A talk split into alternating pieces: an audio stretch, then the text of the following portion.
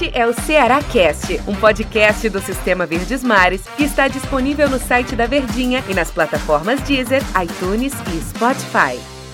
Olá, meus amigos, abraço para vocês ligados aqui em mais um Ceará Cast. O Ceará largou mal na Série A do Campeonato Brasileiro. Para bater esse papo aqui, falar dessa estreia alvinegra na elite do futebol nacional, eu trago nada mais, nada menos do que J. Rômulo, o Jotinha, o gogó de aço, que vai bater um papo, vai falar sobre o Ceará na largada alvinegra na elite do futebol nacional. Não foi nada bom, né, Jota? Prazer tê-lo aqui no podcast do Cearacast, Jotinha. Olha, Del, prazer é meu poder estar aqui, né, com você no Cearacast, conversando com a torcida do Ceará e quisera eu estar aqui de um modo totalmente diferente, né? Conversando com a torcida alvinegra, batendo esse papo com você, falando de uma vitória do Ceará, de uma estreia boa da equipe do Ceará. Mas realmente não foi nada boa essa estreia do vovô.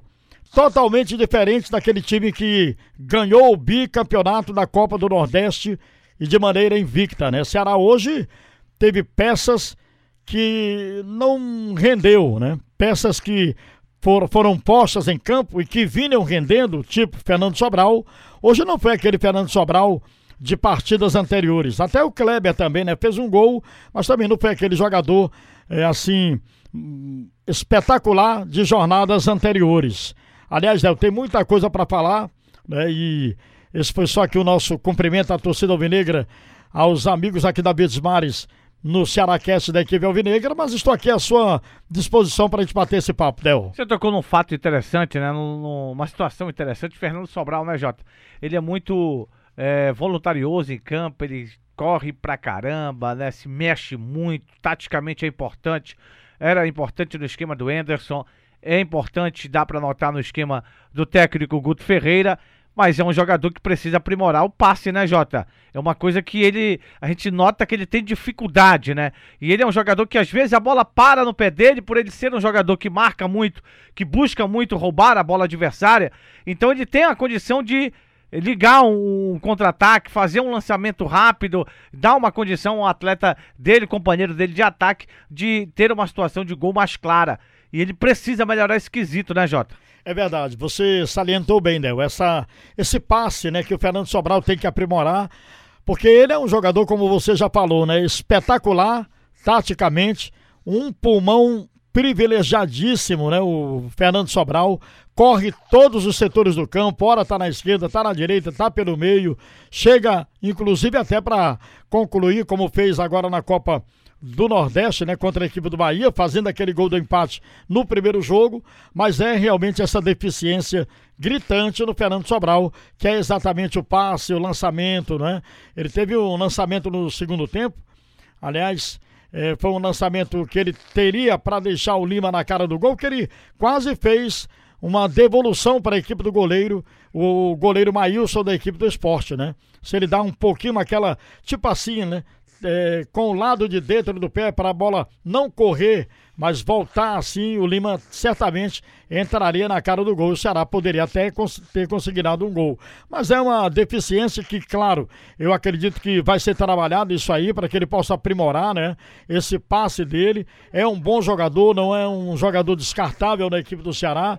É imprescindível no momento aí para o sistema de meio campo da equipe do Ceará, pelo fôlego que tem, pelo pulmão que tem, pelo desarme, né? Mas tem que aprimorar isso aí, esse passe, essa condução de jogada para fazer realmente boas jogadas e serem aproveitadas no ataque da equipe alvinegra. Tem que esquecer a Copa do Nordeste, né, Jota? Passou já, né? O Ceará foi bicampeão, conquistou o título, uma situação até inesperada, mas o Ceará foi bem, né, na reta final jogou contra o CRB e venceu, jogou contra o, Vitória, venceu, jogou contra o maior rival, venceu, venceu o Bahia duas vezes.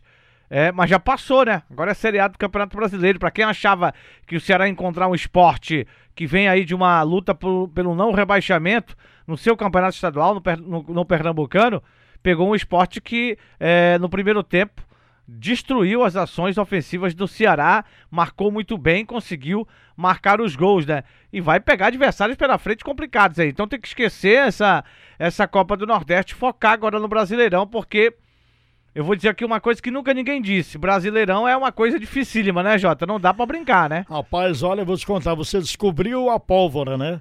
É realmente, né? O Ceará já vai enfrentar no próximo jogo o Grêmio, né? O Grêmio Futebol Porto Alegrense jogando em nossa capital, na Arena Castelão, né? É uma parada indigesta. Agora você falou muito bem do esporte. O esporte neutralizou a equipe do Ceará e o Ceará ainda contribuiu também com falhas, né? Por exemplo, em um dos gols, o primeiro gol do Elton, ele carrega a bola quando você, a gente conversava aqui antes de estar falando aqui no Ceará Cast, o Charles perdeu a bola, o Elton carregou, lançou na direita, houve o cruzamento do Patrick e o Elton chegou para concluir, quer dizer, falha da equipe do Ceará nesse gol do Elton, o primeiro gol da equipe do esporte. Houve outra falha também, né? O outro gol do Elton. É, do Elton foi de pênalti, o gol do Jonathan Gomes, né? Que o Bruno Pacheco falhou, o chute foi na diagonal, assim, do lado direito do Fernando Praz.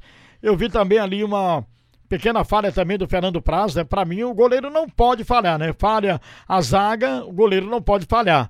Aí o Ceará tomou dois gols de falha. Quer dizer, além do esporte ter neutralizado as jogadas da equipe do Ceará, o Ceará também contribuiu com falhas para que a equipe do esporte pudesse alcançar essa vitória hoje, uh, essa vitória em cima da equipe do Ceará. Você falava durante a nossa transmissão na Rádio Verdes Mares que o Vina fez falta, Jota. Até que ponto o Vinícius é, fez falta mesmo nesse jogo, nessa derrota contra o esporte. Del, o Vinícius tem sido esse jogador da transição. E por que, Jota? E por que ele fez essa falta? Pois é, ele fez falta exatamente, né, por exatamente ser aquele homem da ligação, aquele homem da transição para a chegada no ataque, né? E o faz muito bem.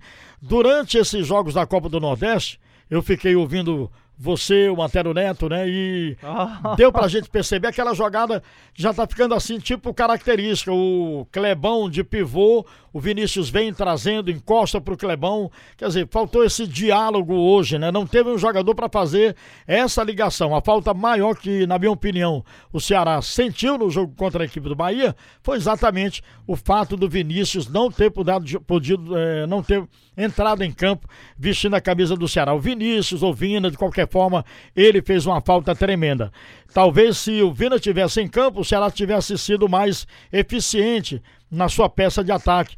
Ele gira bem aquela bola por ali, encontra as brechas, eh, deixa seus companheiros de ataque eh, em profundidade. Enfim, é um jogador que tem assim uma utilidade muito grande, sobretudo nesse elo de ligação do meu campo como ataque alvinegro. Não pode bobear, né, Jota? Você falava durante a transmissão também no final do jogo, ah, o campeonato termina em fevereiro, eu entendo, eu entendo que você estava querendo colocar, mas entendo também que você tem um pensamento de que não pode estar tá vacilando, né? Já tem um Grêmio, como você disse, na quarta-feira, nove e meia da noite, é no Castelão, mas não tem essa de jogar em casa mais não, né, Jota? Não tem torcedor né, não tá podendo o torcedor ir pro estádio devido à pandemia, então o Ceará tem que jogar bem e vencer o Grêmio, né, Jota? É verdade.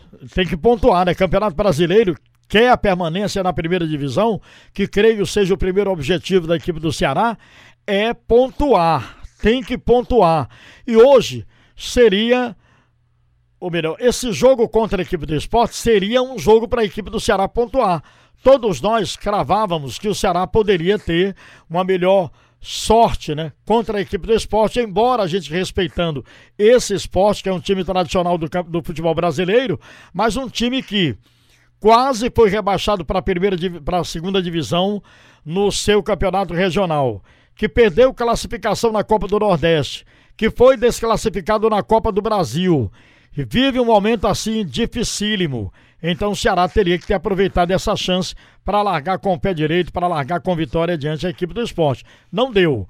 A gente lamenta isso, mas agora é trabalhar para que possa recuperar esses pontos contra a equipe do Grêmio, que eu repito, será uma parada indigesta, será um jogo dificílimo, aliás, como todos os jogos do Campeonato Brasileiro, não tem jogo fácil, né? Todos os jogos são difíceis e o Ceará tem que realmente tomar esse cuidado para não perder pontos, para pontuar, porque tem que pontuar para poder ficar cada vez mais distante desse possível rebaixamento, que nós não queremos ver o Ceará rebaixado. Aliás, e nem o sofrimento de dois anos seguidos que essa torcida alvinegra sofreu para Dedéu, tanto 2018 como 2019. Para a gente fechar aqui o Cearacast, o que é que mais surpreendeu o narrador J. Rômulo? Foi como o Ceará jogou ou como o esporte jogou na vitória dos pernambucanos, Jota? As duas coisas, Léo. Primeiro, o esporte que teve uma marcação muito grande, né? E o Ceará também, que não foi aquele time que eh, conseguiu neutralizar os seus adversários e sair para as vitórias. O Ceará vinha jogando totalmente diferente do que jogou hoje. Hoje o Ceará, contra o esporte, o Ceará jogou totalmente diferente do que vinha jogando. Não jogou aquele futebol que vinha jogando na Copa do Nordeste e contra a equipe do esporte não repetiu isso, por isso eu destaco os dois. A forte marcação da equipe do esporte, que soube neutralizar, o Daniel Paulista deve ter estudado a equipe do Ceará e neutralizou o que o Ceará eh, vinha jogando. E também atribuo essa má partida da equipe do Ceará a falta que o Vinícius fez por não ter entrado em campo nem, tido, nem, nem viajado, nem, nem, nem seguiu viagem para Recife, ficando de fora dessa partida, meu querido Del Luiz. Vamos pontuar, pontuar aqui algumas coisas, só para a gente finalizar aqui o nosso Seracast, Jotinha. É, eu queria que você falasse rapidamente da entrada de Bergson, de Rick, de Jacaré, de Lima e de Ricardinho, Jota.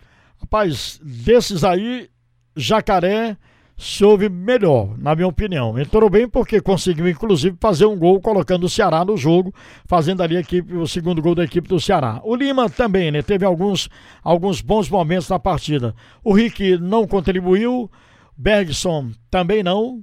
Não deu para é, eh, tentar mudar a sorte do jogo. E o outro que você me perguntou, o Ricardinho, né? O Ricardinho também não, não, não teve, não foi aquele Ricardinho de jornadas passadas. Então eu destacaria aí o Jacaré, desses, dessas cinco mudanças da equipe do Ceará, e o, o Lima, né? Mas também não foi aquele Lima que nós já conhecemos, que aquele Lima que de tantas boas partidas fez pela equipe do Ceará. Ô Jota, prazer tê-lo mais uma vez comigo aqui no Cearacast, o podcast do Sistema Verdes Mares de Comunicação. E sempre estaremos aqui durante essa Série A. Tem muitos jogos aí do Ceará. Estaremos sempre aqui nesse Cearacast. Jotinha, valeu! Valeu, Del. Prazer né, estar aqui com você e certamente nós teremos muitos jogos e teremos muitas alegrias e teremos muitos contatos saudáveis com a torcida do Ceará aqui no Cearacast. Grande abraço, Del. Valeu, Jotinha. Valeu, galera. Um abraço.